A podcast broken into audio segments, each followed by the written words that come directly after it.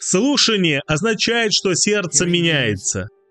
Слушание — это не просто процесс обучения, это больше, чем процесс обучения. Во время слушания желание служить и вера человека увеличивается. Если, конечно, человек слушает по-настоящему. Если вы не слушаете, то после того, как вы прочитали Бхагавадгиту один раз или два раза, вы захотите перейти чему-то другому. Но на самом деле эти книги загружены реализациями. И вы не сможете услышать все эти реализации за один раз. Вам нужно слушать их снова и снова, и пока вы это делаете, вы должны служить.